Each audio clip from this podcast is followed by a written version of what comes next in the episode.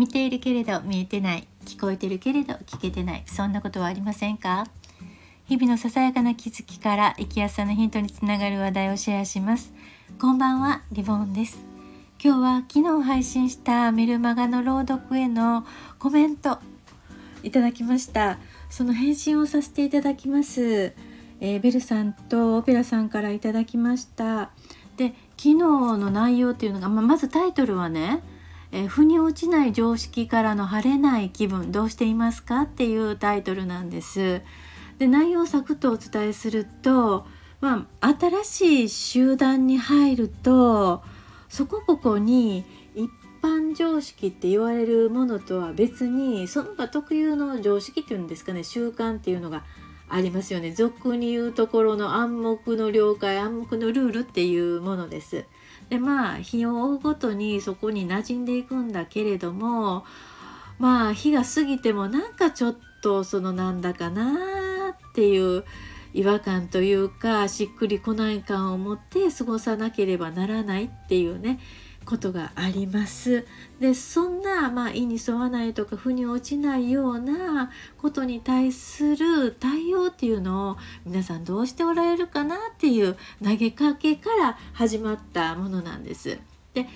まあいろんな対応あると思うんですけれどもまあ私なりにそれをまあその対応を3つに分けて皆さんどのタイプですかっていうね、えー、質問をしてます。でその3つっていうのがまずねえー、1番あこのまあ、まず1番からお伝えしていきますね、えー、積極的に馴染んでいく円満タイプ。で2番が周囲と折り合いをつける合意形成タイプ。で3番目が自己主張気味の反論タイプ。でまあ日本では自己主張気味っていうのは反論タイプっていうのはまあ少ないだろうなっていうことで1番2番その円満タイプと合意形成タイプっていうのを検討していきましょうっていうふうに投げてみました。で最終的にどういうふうな、まあ、オチっていうのはおかしいですけれどもねあのまあいろんなあのことでそれが続いているその習慣とか暗黙のルールっていうのはね続いているんだろうけれどもこれは何のためにどういう目的で続いているのかなっっていうことを振り返ると頭が整理できてその結果自分がどんな風な行動を、まあ、言動にね移せばいいのかっていう風に、まあ、そういう流れになっていくんじゃないかなみたいなそういう風に書いてます。まずも自己選択流されるというよりもそこで自分の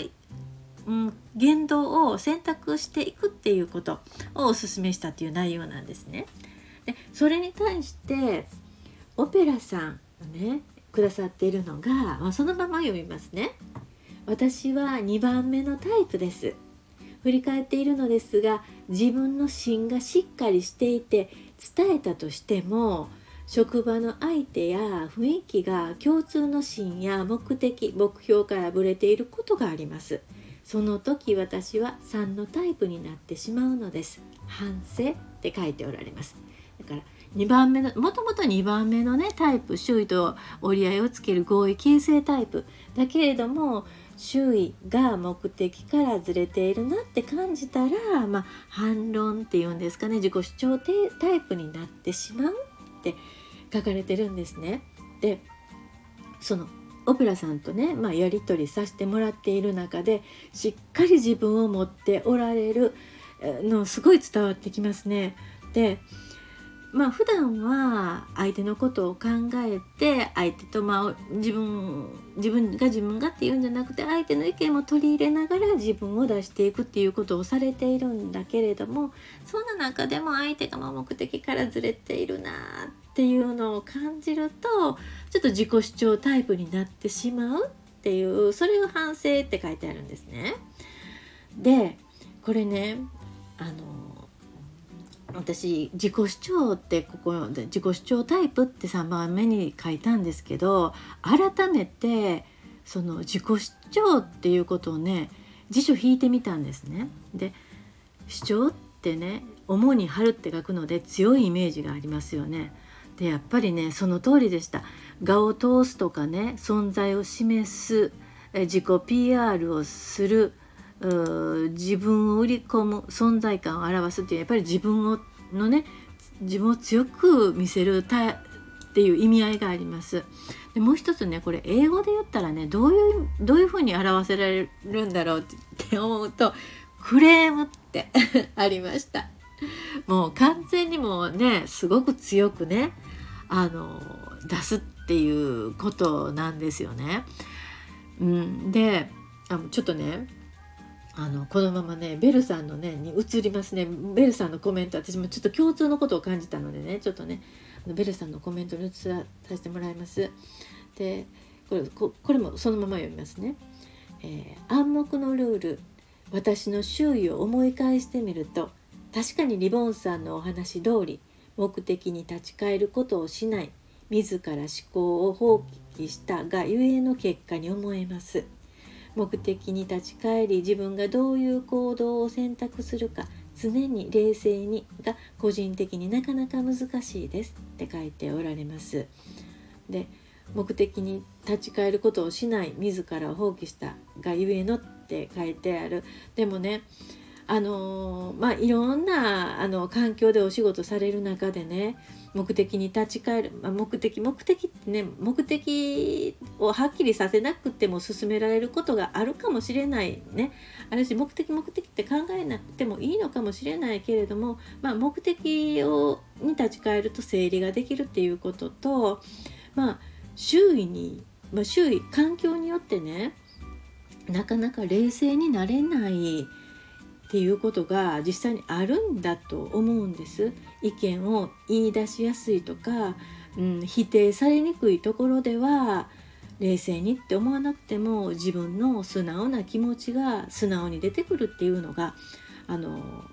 まあ普通だと思うんですけど職場とか、まあ、いろんな考えを持った人の中ではそれが難しいことがあるんだろうなって。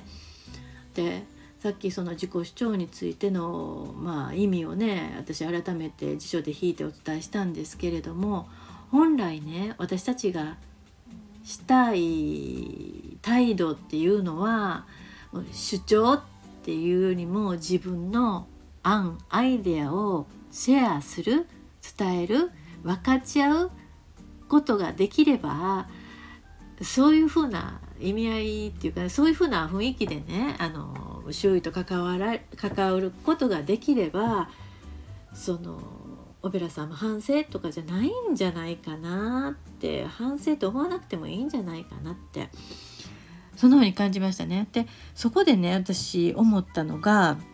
何が難しいんやろうと思う時にこのその自己選択してまあここは流せてはいけないって思うオペラさんやそのベルさんで難しいっていうのはそこでも自己選択できてまあ表現しようと思った時に難しいのはやっぱり表現方法とかそのタイミングなんだろうなここに知恵を使ってまあもちろん知恵を使ってはるんだと思うんですけどもあの十分にね。でもその中でああちょっとなって思ってしまう反省っていうところ反省って書いておられるのはそこでまあベルさんがこの冷静にっていうのは、まあ、ちょっと感情的になってしまうとかねだからその感情的になるっていうのは、まあ、感情的っていうとなんかヒステリックに聞こえるけれども感情がこもってるわけだからその悪いことで私はないと思うんですね。でも自分が思ってるように伝えられなかったことに対しての反省なんじゃないかなって感じるんです。だからそこにどういうふうな表現方法で、えー、が自分のね思いで伝えられる自分の表現方法で納得できる表現方法ができるのかなっていうね、えー、そのストックがねあのあると随分と違うんじゃないかなって改めてね感じたんです。でこのまあ波風立てないように自らこう馴染んでいくタイプであるとことは荒立たないし角も立たないんだけれどもそれをしないと引っかかったまま。だからまずは声を上げるって言ったら変ですけれども案を出す。ここで私はいつも思うのは、まあ、まずは自分からあの人がね黙っていてもまずは自分から。ってそれが伝染していったらいいなっていうふうに思うんですけれどもその時の表現方法って私はどんな風に考えてるかなってちょっとこのまああの振り返ってみたんです私自身ね。で私はその、まあ、自営業っていうんですかね、まあ、ずっとその15年、まあ、20年ぐらいですけどねでその中で20年近くしてて50代になってえっ、ー、とまあ市役所に関わったり児相に関わったりとかする中で 50, 50歳から51歳からかな？その外で関わるようになってその時にその自分一人で仕事をしていた時と違った態度とか表現方法で何が変わったかなと思うとその言葉をちょっと書いていったんですね人と話す時に。そうすると出てきたのが相談させてほしい教えてほしい手伝ってほしい頼りにさせてほしい現在頼りにさせてもらっているっていう言葉を言ってるなって。でそのでそれを言った後、まあ、まあそういうふうなね相手に対してお伝えした後にそういうふうないろいろなこと負担になってないですかねみたいなことを言って相手の気持ちを伺うっていうことを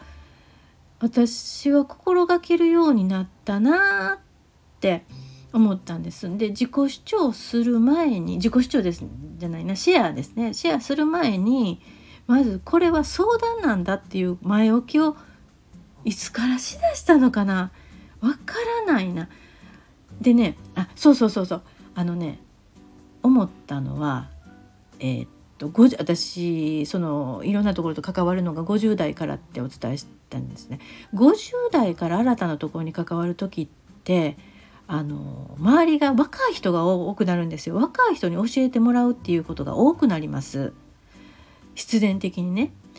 なのでその時にもう若い人にとっては自分がね若い時に年上の人に対してやっぱりねその人が優しかろうが何だろうが威圧感がある 威圧感を感じてたんですね私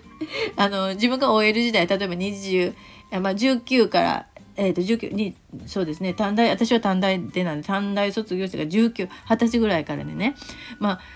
40代でも倍ですよね年ね。やっぱりねもう存在自体があの年上ってあの威圧感があるんですね。なのでそれをちょっとでも低くする時に相談っていう言葉を使使うようになったのかなって今改めてねこのお二人のコメントをいいて振り返る機会をいいてね思いましたなので本当は私これ今もっと語彙力、うん、言葉をストックできてそのうんシチュエーションに合った言葉をタイミングよくあのこう伝えられるようになりたいなっていうのはこれからも続くんですね。でどんなことを思っていても私たちは言葉にしないと相手に伝わらないと思うんです。自分が相談させてほしいと思ってても相談させてほしいって言わないと相手はそれは伝わらない